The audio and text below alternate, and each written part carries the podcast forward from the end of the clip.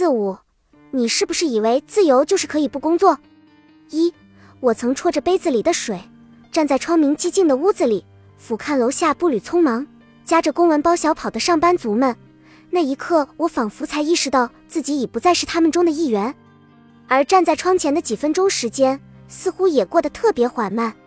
明明不用像他们一样上班，陷入拥挤的车流，却为何觉得度日如年，心有不甘？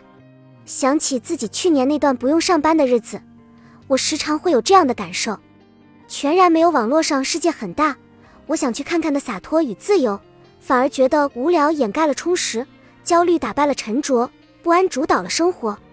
那些想象中亲手调制烹饪的三餐，都被油腻的外卖取代。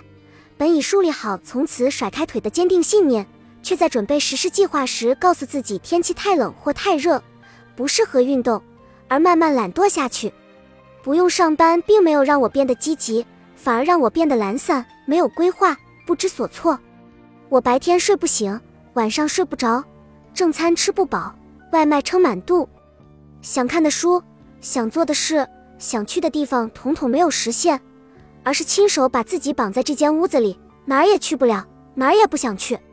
不工作，看似逃离了琐事的束缚。却也终于让我体会到游离于日常生活外那种被隔离开的不自由感受。二，老子明天不上班，爽翻，巴适的板，安逸的很。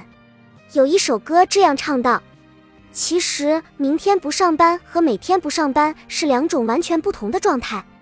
明天不上班的感觉，就好像是盼星星盼月亮，终于盼来周末，可以在工作几天后休息两天的幸运。”这种感觉大概是先苦后甜的那样一个过程。我们期待的其实是周五晚上可以玩到深夜的那份肆意，周六放心睡到中午的那份舒适，以及周末可以约两三好友出门的惬意，而不是放假本身。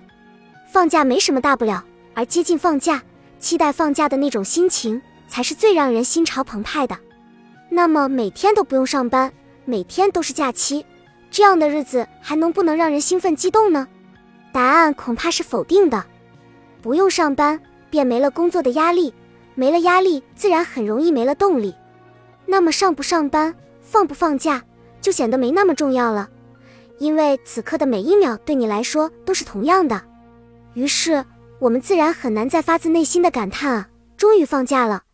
那种收拾东西，准备在第一时间打卡，冲出办公室的急切心情，在我们所谓的自由生活里，也再也体会不到。三，或许你会说可以从事自由职业啊，既能体验工作的乐趣，又能自由自在的为自己赚钱，多么两全其美啊！首先，你把赚钱想得太简单；其次，自由职业真的自由吗？我好几个关系不错的朋友都是自由职业者，总是在吃饭的间隙或者在聊天的半途中，他们会叹息一声：“好累啊！”真羡慕你们上班族，不用操心。从事设计行业的朋友，画图画到凌晨两三点是家常便饭；搞代购的朋友，晚上十一点还在寄快递的大巴车上。当然，也有我这样的短暂做过几个月自由职业，后来大喊后悔受不了的人。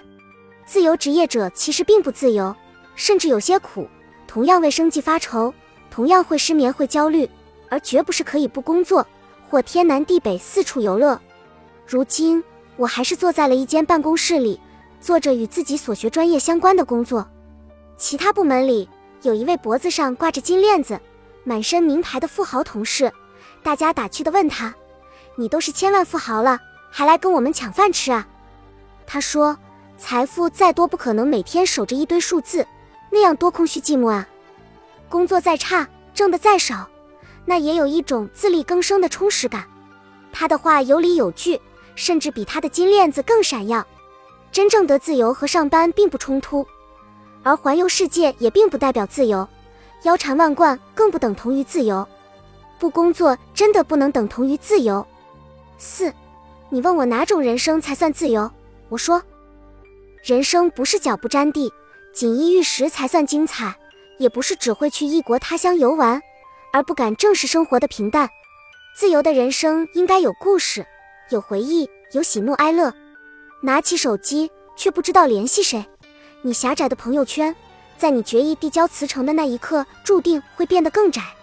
不是你缺那几个同事、几个朋友，而是当你决定把自己关起来的时候，你的心也会变得越来越窄。生活作息全打乱，三餐饮食能减则减，偶尔想到明天不上班可以睡到十二点，那叫幸福；每天不上班睡到十二点，那叫折磨。整个人醒来都是晕乎乎的，随便洗把脸，随便吃点饭，随便一天就过去了。很多时候，给我们大把时间去安排的时候，其实反而不知如何下手，因为总觉得时间多，浪费变成习惯，因此荒废度日。自由从来都是相对的，恰恰是那种忙里偷闲，才能显示出自我安排调度的能力。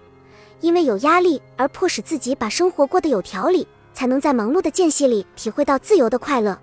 那些你羡慕的自由生活，其实并不如你想的那般美好。那些口口声声说我要自由不要工作的人，他们所谓的自由，或许只是他们单纯不想上班罢了。最后，当你拨开一层层迷雾，你就很容易看到事实：那些与社会脱节的人，他们的生活其实大多干瘪，不太丰盈；而学会在这世界站住脚跟，懂得与其周旋的人。却更容易有一颗坚毅而火热的内心，那种心态才算是真正的自由。